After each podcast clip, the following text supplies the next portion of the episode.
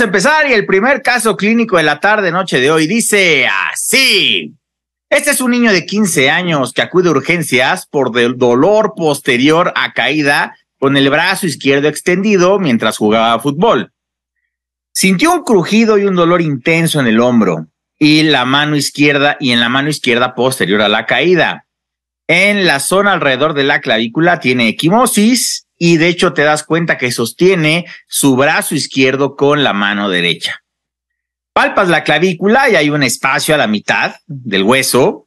Auscultas, mira, un ortopedista trae un, trae un estetoscopio y tiene un soplo intenso debajo de la clavícula. Le tomas una placa simple y muestra una clavícula fracturada por la mitad y desplazada. La pregunta es, ¿cuál es el mejor siguiente paso en el manejo de este pacientito? A. Le hacemos una tomografía de tórax. B. Estudios de conducción nerviosa. C. Le hacemos una angiografía. O D. Le hacemos una reducción abierta de clavícula. Es la pregunta número uno. Tienen un minuto para contestar y por favor, voten en pantalla.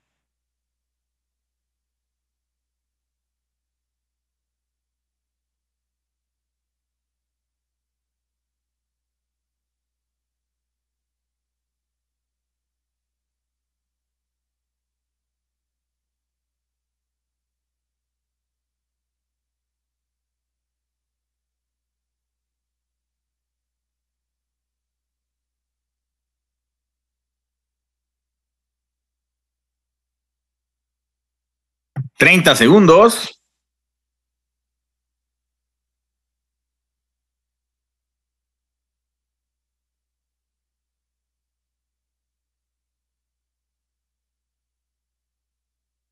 Diez segundos.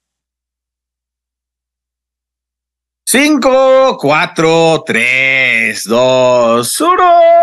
Y tiempo. Vamos a finalizar la votación y compartir los resultados.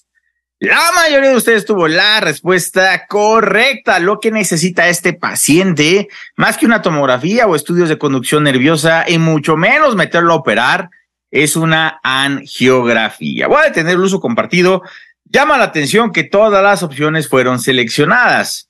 Y mira, la clavícula en ocasiones incluso ni siquiera se tiene que operar. Sobre todo, la, la, excepción es el tercio distal de la clavícula, pero muchas veces incluso con un vendaje adecuado se puede tener un manejo conservador y no es necesaria la cirugía en la mayoría de los casos, excepto como te mencioné en el tercio distal. Pero mira nada más el tamaño de vasos subclavios que pasan por debajo de la clavícula. Es por esto que el ortopedista estaba cargando su estetoscopio, porque tiene que descartar que exista alguna lesión vascular por debajo, por la provocada por la fractura, que esto obviamente pueda complicar la evolución del paciente. La mayoría de las fracturas va a ser en el tercio medio, ya esto va a ser por una caída con la extremidad superior extendida o por un golpe directo. Y clásicamente, cuando se refieren a una fractura de clavícula, el evaluador te va a decir que el paciente sostiene una de las extremidades superiores con la mano contraria. Eso es muy característico, aunque pareciera obvio, es muy clásico que te están hablando de una fractura de clavícula. Entonces requiere un examen neurovascular bastante cuidadoso porque mira nada más el tamaño de esos vasos subclavios. Recuerda que en pacientes hospitalizados una forma de poder colocar un acceso intravenoso central es a través de la subclavia y esto es porque estas tremendas mangueras están por debajo de la clavícula. Así que muy bien por el R1, R2 de ortopedia que cargaba todavía su estetoscopio desde la pasantía y auscultó un soplo que le llamó la atención, que no debería de auscultarse. Entonces, muy bien, hay que descartar cualquier lesión vascular o neurovascular. Pero bueno, si la tuviste mal, no te pongas triste. Tenemos todavía dos casos clínicos más. Vamos con este. Este es un pequeñito de siete años que viene por dolor en el muslo izquierdo y claudicación. Recuerda, no es normal que la gente coge, pero mucho menos los niños. Esto inició hace ocho meses con dolor intermitente, especialmente después de que salía eh, en sus clases de fútbol. Los papás al inicio pensaron que esto era un dolor del crecimiento, dolor de huesos y le dieron ibuprofeno en caso de dolor. y mejoraba parcialmente. En el último mes el dolor ha sido bastante constante y recientemente está cojeando, por eso los papás se asustaron y te lo trajeron a la consulta. No nieve, no fiebre, no dolor articular, no problemas crónicos médicos. Cuando le pides al pequeño que se desplace a la mesa de exploración, ves que trata de evitar recargar su peso sobre su extremidad inferior izquierda, los movimientos de la cadera izquierda están limitados y de hecho notas atrofia de los músculos proximales en ese mismo muslo. Le tomas una placa simple y ves esto. ¿Cuál es la causa más probable del problema del paciente? A, osteomielitis. B, cáncer. C, distrofia muscular. O C, osteonecrosis. Es la pregunta número dos. Tienes un minuto para contestar y por favor, voten en pantalla.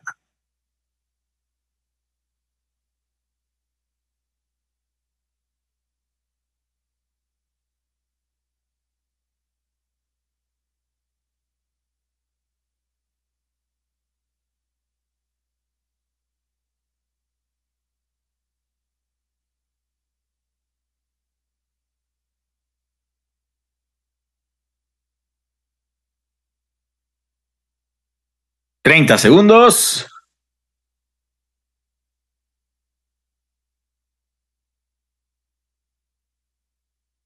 Osteomelitis, cáncer, distrofia muscular u osteonecrosis. 15 segundos quedan en el cronómetro.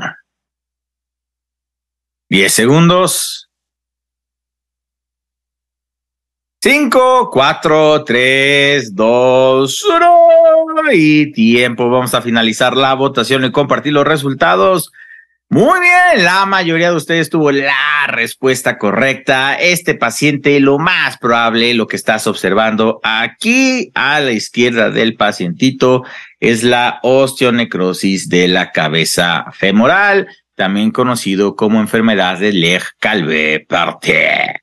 Todas las opciones fueron seleccionadas, voy a detener el uso compartido y de forma general, eh, cuando en el examen nacional te mencionen eh, la opción de cáncer, generalmente el cuadro va a ser muy aparatoso, eh, te van a poner fiebre que no cede, de hecho también así podríamos descartar la infección, osteomielitis, fiebre que no cede, en los niños falla en el medro, problemas en las presentilas de talla y de peso. Entonces, podríamos descartar cáncer y porque no tiene algún antecedente muy evidente o y además no tiene fiebre, podríamos también descartar la osteomielitis. La distrofia muscular, recuerda que la más común es la distrofia muscular de Duchenne y no va a ser ipsilateral, sería bilateral y afectaría a músculos mucho más distales, específicamente los más evidentes por la destrucción son los gastrocnemios y obviamente este signo de Gowers, que es como,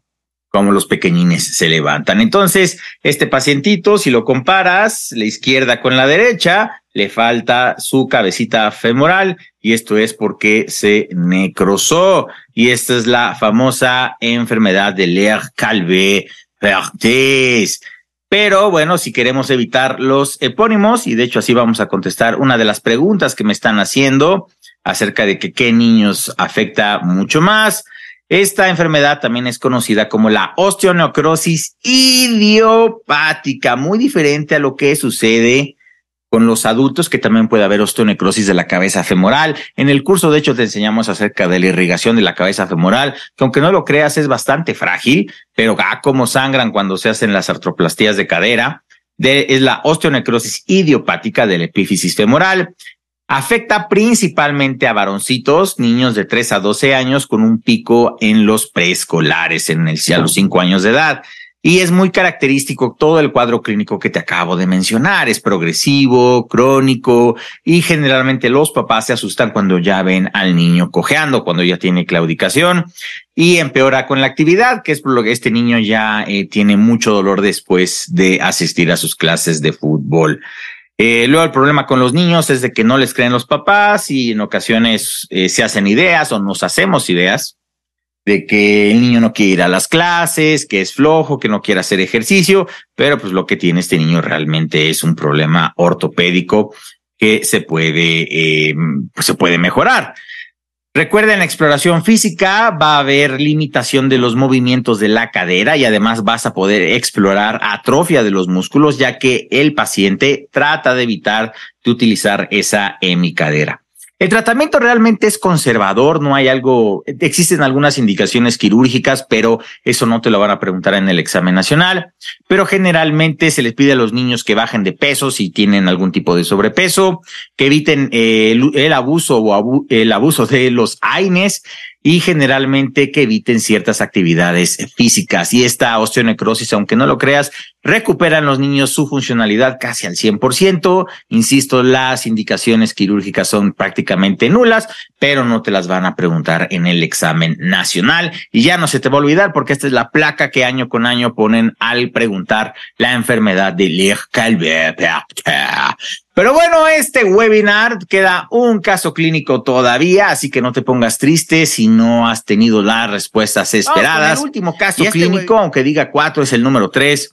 Este es un hombre de 21 años que acude a consulta por dolor de rodilla derecha desde hace un mes. El dolor inició posterior a un torneo de fútbol, pero no recuerda haberse lastimado. Tiene un dolor intermitente moderado, asociado a una sensación de rodilla trabada al caminar. En ocasiones no puede extender completamente la rodilla y los síntomas afectan su vida diaria. Toma paracetamol, pero no mejora. No tiene antecedentes de importancia. La marcha normal, rodillas normales, no hay laxitud ligamentosa, la abducción ni en la aducción ni al movimiento. Ninguna maniobra reproduce el dolor. ¿Cuál es el mejor siguiente paso? Le hacemos una artrocentesis, le inyectamos intraarticularmente esteroides, lo dejamos descansar y que use naproxeno o le hacemos una resonancia de rodilla. Es la pregunta número tres. Tienes un minuto para contestar y por favor voten en pantalla.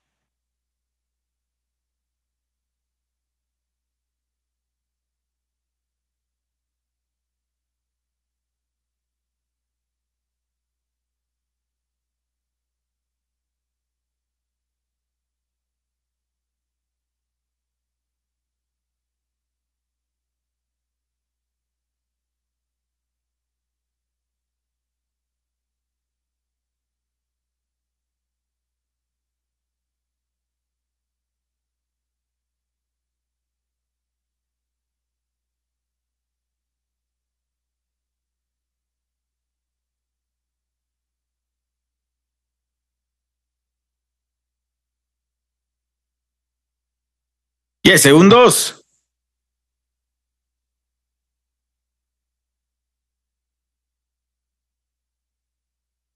Dos, uno, tiempo. Finalizamos la votación y compartimos los resultados.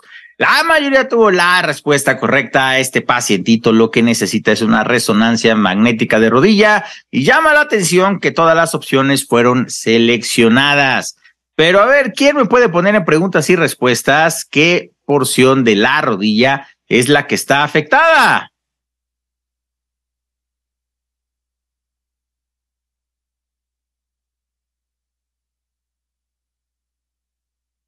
¿Quién se le va a poner?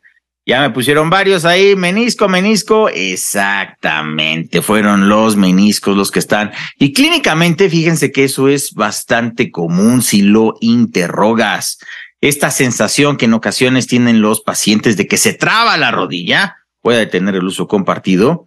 Eso es muy característico cuando están lesionados los meniscos. Mira aquí esta resonancia preciosa que puedes observar, donde está el verde es un, menisco que está bien conservado, pero mira a la izquierda del paciente, de hecho ahí está un poco de artrosis ahí, porque el menisco está prácticamente destrozado. Eh, y la única forma realmente de poder apreciar las lesiones de los meniscos es mediante una resonancia magnética, no se puede mediante placas simples. Generalmente los jóvenes eh, se lesionan los meniscos por una fuerza rotacional este, fuerte con el pie en el suelo. Es muy común en los futbolistas, por lo menos en nuestro país, de que eh, pisan fuerte y luego hacen movimientos de rodilla. Ese es el momento en el cual el menisco se lesiona. Y en los adultos mayores, pues por la degeneración articular asociada con la edad. Generalmente los pacientes tienen esta sensación de tronido, luego que se les traba la rodilla o te dicen, doctor, doctora, estoy caminando y de repente siento que no puedo avanzar. Eso es muy, muy característico de una lesión meniscal. Hay maniobras provocadoras, pero con poca sensibilidad. Si quieres saber el nombre, si quieres dedicarte a la ortopedia, son la de Tesal y la de McMurray. El diagnóstico generalmente iniciamos con una resonancia y si se quiere reparar, se tiene que hacer una artroscopía.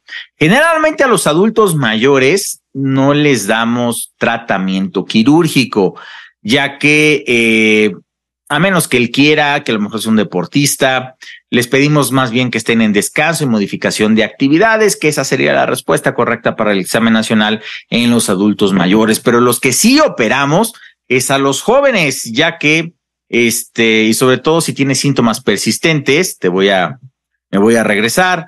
Imagínate un paciente de 20, 25 años que esta parte de la derecha que está en rojo con esta artrosis que se mantenga así 40, 50 años, pues va a tener una osteoartritis bastante, bastante importante conforme vayan avanzando los años. Entonces, estos, e, estos estas intervenciones terapéuticas cuando hay lesión de los meniscos, es importante sobre todo en los jóvenes si intervienen eh, con sus actividades y sobre todo si no son adultos mayores, porque si no, esto puede provocar en un tiempo prolongado artrosis y luego vas a tener que cambiar la rodilla en su completitud.